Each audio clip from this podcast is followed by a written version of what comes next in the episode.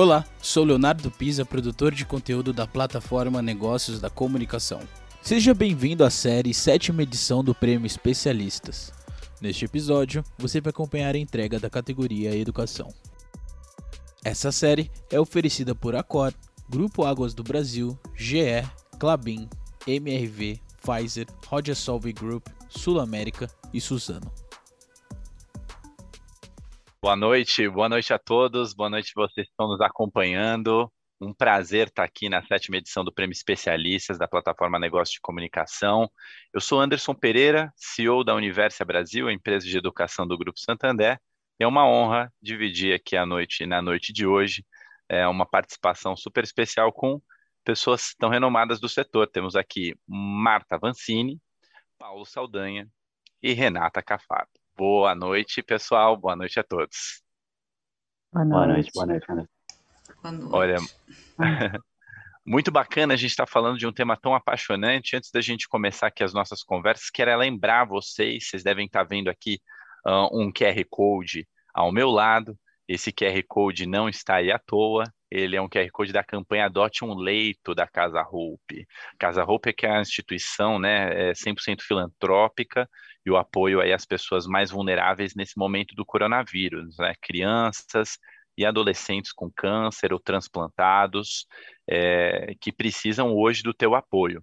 Então, recomendo a você que está nos assistindo, se puder, já pega o celular, escaneia o QR Code ou através do site hope.org.br barra doações.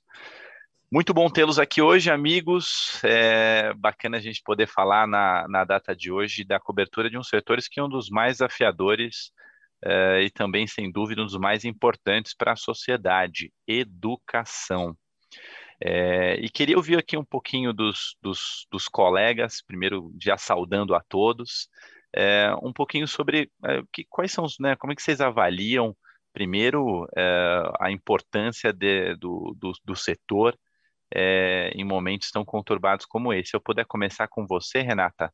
Renata, uma boa noite para você. Se você puder comentar aqui um pouquinho para a gente, qual é a importância é, da cobertura do setor nesse ano, principalmente no momento agora de pandemia, as incertezas que vive o setor, qual é a tua avaliação da importância da cobertura é, da educação em, em momentos tão complexos como os que vivemos hoje?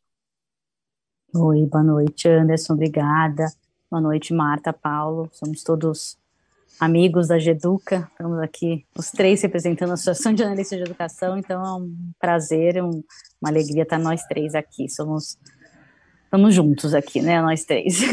E assim, essencial, né? Acho que, né, acho que a educação nunca foi tão essencial quanto durante a pandemia, quando a gente é, foi todos os professores, diretores e até jornalistas foram obrigados a se reinventar, seja na em fazer educação ou cobrir educação, né? Então, é, mais do que nunca a gente precisava de mais dinheiro para educação, mais investimentos em todas as em todas as áreas e não foi necessariamente isso que aconteceu. O Brasil foi um dos países que ficou mais tempo é, fechado durante a pandemia com as escolas fechadas.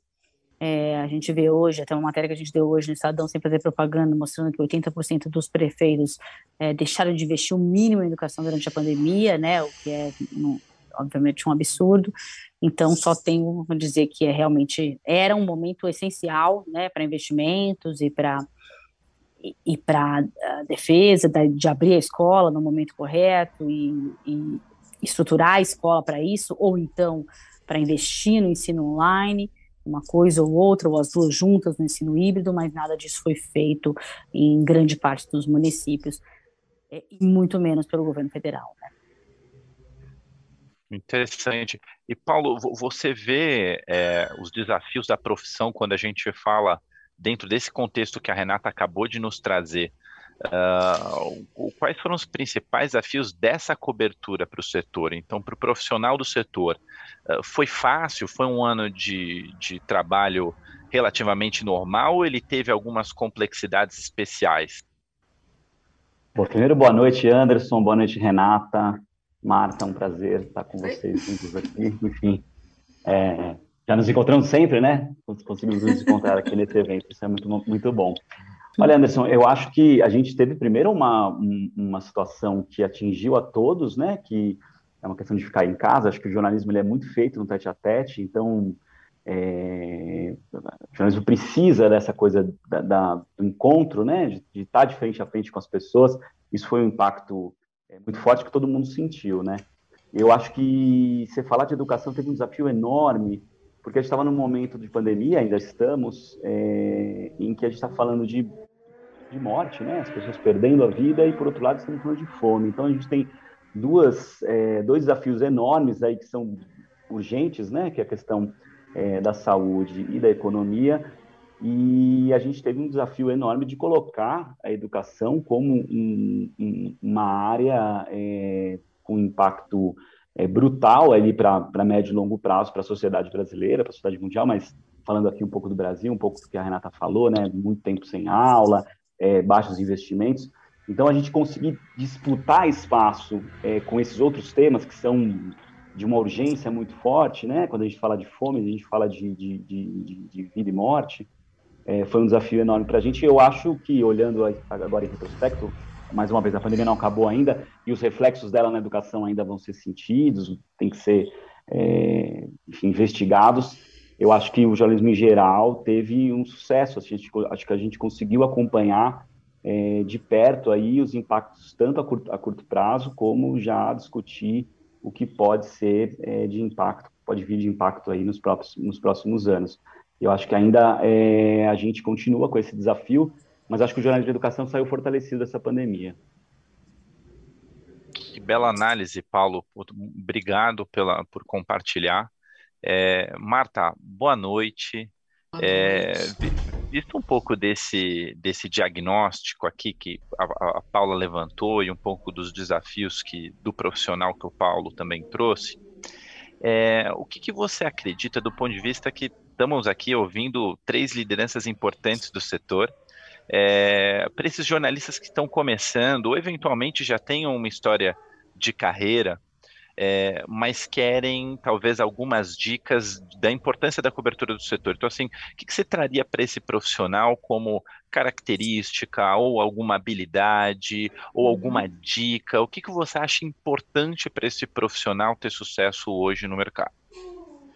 Eu acho que a cobertura de educação, antes de tudo, é ouvir muito, né? Eu acho que é estar atento a esses movimentos, né, que tanto a Renata quanto o Paulo trouxeram. E eu acho que a gente tem que estar muito ligado, muito atento nas questões, por exemplo, ligadas à infraestrutura das escolas, tem que estar acompanhando isso, procurando as fontes né, que estão à frente desses processos, ficar atento aos estudos que estão saindo, às pesquisas, né, procurar as entidades representativas, com sede, um DIME, ouvir professores, ouvir estudantes, né, que eu acho que são, é, são atores muito importantes aí dentro do, do, do, da comunidade da educação, vamos dizer assim, que precisam ser ouvidos também, né? E eu acho que o caminho é um pouco por aí mesmo, né? Eu acho que o bom jornalista é aquele que escuta, né? Aquele que sabe ouvir, aquele que sabe é, fuçar, correr atrás. Eu acho que é um pouco isso. É o que eu sugeriria.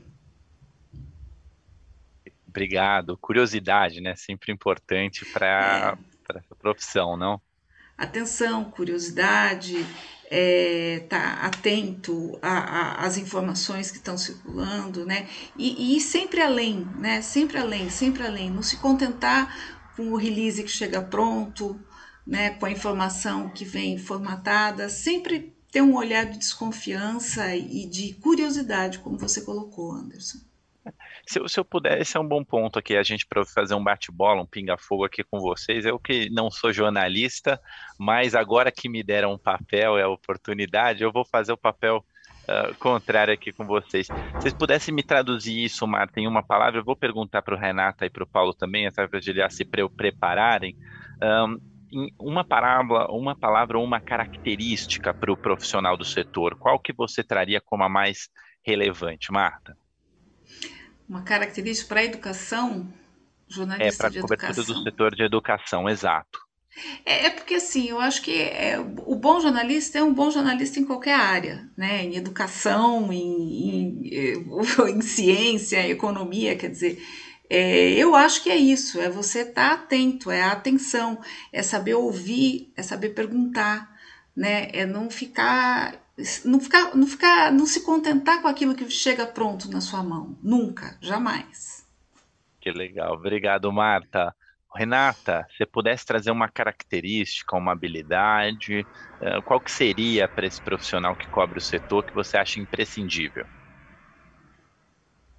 É, eu acho que é a curiosidade e também brincando a cara de pau, né? Que a gente tem que ser bastante cara de pau para perguntar, para encher o saco, para incomodar as pessoas que não querem ser incomodadas. Então, teria que ser essas duas coisas. Acho que a curiosidade e a cara de pau. Não pode ser muito tímido, não, senão é difícil. Obrigado, Renata. Paulo, você, qual é a tua opinião? Compartilha com a gente. Ah, eu acho que é até complementar ao que elas falaram. Assim, olha, eu, eu elegeria uma palavra que é insistência. Acho que a gente tem que ser insistente. E aí o que a Marta falou, acho que o jornalista, independente da área, um jornalista bom vai estar bem. É claro que a educação tem uma série de peculiaridades, mas eu acho que a insistência, ainda mais é, nos momentos atuais, tem mostrado que ela traz resultados, né? Quem insiste, quem persevera ali, fica atrás, é, sempre consegue depois colher os frutos aí. Maravilha. Então, estamos chegando aqui para o momento da finalíssima aqui, da gente poder anunciar para vocês. É, então, rufem os tambores. É, vamos aqui falar que uh, talvez o profissional mais cara de pau, segundo a característica aí da Renata, mais insistente, segundo o Paulo, e mais é, atento, segundo a Marta, é, no setor em 2021 foi Renata Cafardo. Renata, parabéns, parabéns, Obrigada. parabéns, parabéns, Obrigada, parabéns gente. também a Marta, parabéns Obrigada. ao Paulo. Uh, sem dúvida que é um reconhecimento de todos é, e queria agradecer você que está nos assistindo até agora e compartilhou aqui com a gente um reconhecimento super importante dos profissionais no setor que é tão relevante para a sociedade hoje em dia. Renata, muito obrigado pela sua participação. Marta, muito obrigado. Paulo Obrigada também. a vocês. Espero nos ver nos próximos, no próximo ano. Parabéns. Imagina, Valeu. gente, tamo junto. Parabéns, gente. Boa noite. Tchau, tchau. Tchau, tchau, tchau, tchau gente. Valeu.